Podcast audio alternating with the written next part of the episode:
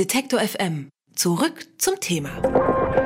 Alte Lehrbücher und vollgeschmierte Tafeln, damit soll in Schulen jetzt Schluss sein, denn Abhilfe soll der sogenannte Digitalpakt leisten. Fünf Milliarden Euro sollen die Länder jetzt für die technische Infrastruktur an Schulen bekommen. Wofür genau das Geld aber ausgegeben wird, entscheiden jetzt die Länder. Der Bund wird sie nicht kontrollieren und damit scheint die entscheidende Streitfrage geklärt. Um letzte Details zu klären, treffen sich Vertreter von Bund und Ländern heute im Verfassungsausschuss. Der Pakt soll dann morgen im Bundestag beschlossen werden. Darüber spreche ich kurz vor dem entscheidenden Treffen mit Stefan Weil aus dem entsprechenden Vermittlungsausschuss. Er ist von der SPD und Ministerpräsident Niedersachsens. Guten Tag, Herr Weil. Hallo, ich grüße Sie. Ja, Bund und Länder sind sich anscheinend fast einig, dass der Bund die Länder nicht kontrolliert. Dem Digitalpakt steht also nichts mehr im Wege?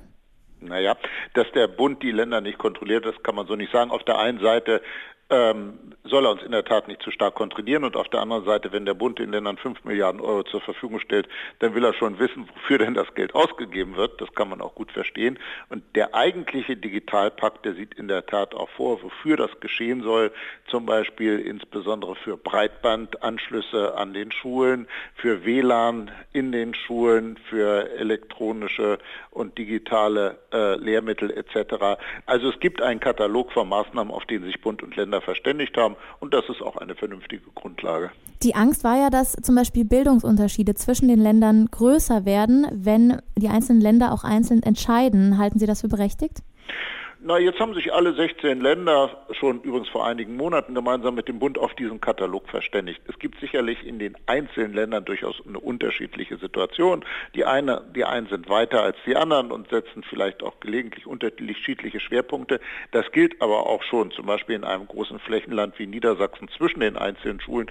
Das, was auf dem Tisch liegt, das haben die Fachministerien wirklich sehr sorgfältig miteinander sich angeschaut und ich glaube, das sage ich jetzt mal als nicht Bildungsexperte, das ist eine wirklich gute Grundlage. Und für was genau wird das Geld dann bei Ihnen in Niedersachsen ausgegeben? Naja, da kann ich im Wesentlichen an den Beispielen anknüpfen, äh, die ich genannt hatte. Digitale Bildung geht natürlich auch nur, wenn man im Netz ist. Das heißt, wir brauchen leistungsfähige Breitbandanschlüsse an den Schulen. Und äh, wir brauchen entsprechende Lehr- und Lernangebote, zum Beispiel über entsprechende Clouds, von denen dann sowohl die Lehrerinnen und Lehrer profitieren können, aber eben auch die Schülerschaft. Ähm, wir haben äh, jetzt ja nicht mehr die gute alte Kreidetafel in den Schulen, sondern immer mehr äh, Smartboards, äh, mit denen man natürlich den Unterricht ganz anders gestalten kann. Also da ist die Palette groß. Ähm, wenn ich noch eins hinzufügen darf, mir kommt es aber auch vor allen Dingen darauf an, dass Schülerinnen und Schüler nicht nur lernen, wie sie mit der Technik umgehen, also wie sie sie anwenden, sondern dass sie bitte schön auch die Technik beherrschen und bitte nicht umgekehrt. Ja, eine ganz entscheidende Frage, deswegen ging das Ganze jetzt da doch ziemlich auch äh, ziemlich schnell. Wann können sich die Schüler und Schülerinnen denn auf die technischen Unterrichtsmaterialien freuen? Hm, das ist ein laufender Prozess. Ich hoffe sehr, dass das zum Beispiel bei uns in Niedersachsen schon in diesem Jahr der Fall sein wird an vielen Schulen und ansonsten spätestens ab dem nächsten Jahr und äh, am Beispiel Niedersachsens wird es vielleicht deutlich, da reden wir über fast eine halbe Milliarde Euro, die zu diesen Zwecken in die niedersächsischen Schulen gehen wird. Und das ist schon wirklich ein großer Schritt vorwärts. Reden wir mal über die 5 Milliarden. Da gibt es einiges an Kritik und zwar in beide Richtungen. Geld für Digitales ist das Stichwort, aber brauchen die Schulen nicht auch Geld für anderes, wie zum Beispiel Infrastruktur, Lehrer, Sozialarbeiter? Könnte man vielleicht auch sinnvoller investieren? Ich kann da nicht für alle Länder sprechen, aber aus Niedersachsen kann ich Ihnen berichten, dass wir wirklich also uns enorm anstrengen bei der Einstellung von Lehrkräften. Da sind wir äh, gut voreinander bei den Gymnasiallehrerinnen und Lehrern, aber gerade im Grundschulsektor, da ist es schwierig, weil im Moment nicht genügend äh, Absolventinnen und Absolventen zur Verfügung stehen.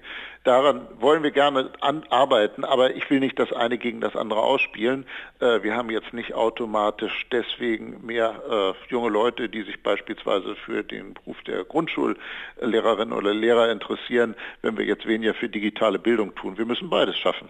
Ja, und dann gibt es nämlich auch andersherum die Kritik, die 5 Milliarden Euro, die würden gar nicht reichen. Es handelt sich eher um eine Anschubfinanzierung. Wie sehen Sie das? Das kann ich wiederum auch nur für mein Land sagen und da ist es, wie ich sagte, schon ein richtig großer Schritt vorwärts. Äh, man kann immer noch mehr machen, das ist völlig klar, aber äh, mit dieser halben Milliarde, über die wir in Niedersachsen verfügen können, da können wir schon eine ganze Menge sinnvolle Projekte auf die Beine stellen und das wollen wir auch tun. Also der Digitalpakt, der wird heute bzw. gleich vom Vermittlungsausschuss beschlossen. Das bedeutet 5 Milliarden Euro für die Länder. Die sollen für Digitalisierung der Schulen ausgegeben werden. Und ich habe darüber mit Stefan Weil gesprochen. Er sitzt in dem entsprechenden Vermittlungsausschuss, ist von der SPD und der Ministerpräsident Niedersachsens. Vielen Dank für das Gespräch, Herr Weil. Gerne. Tschüss. Alle Beiträge, Reportagen und Interviews können Sie jederzeit nachhören im Netz auf detektor.fm.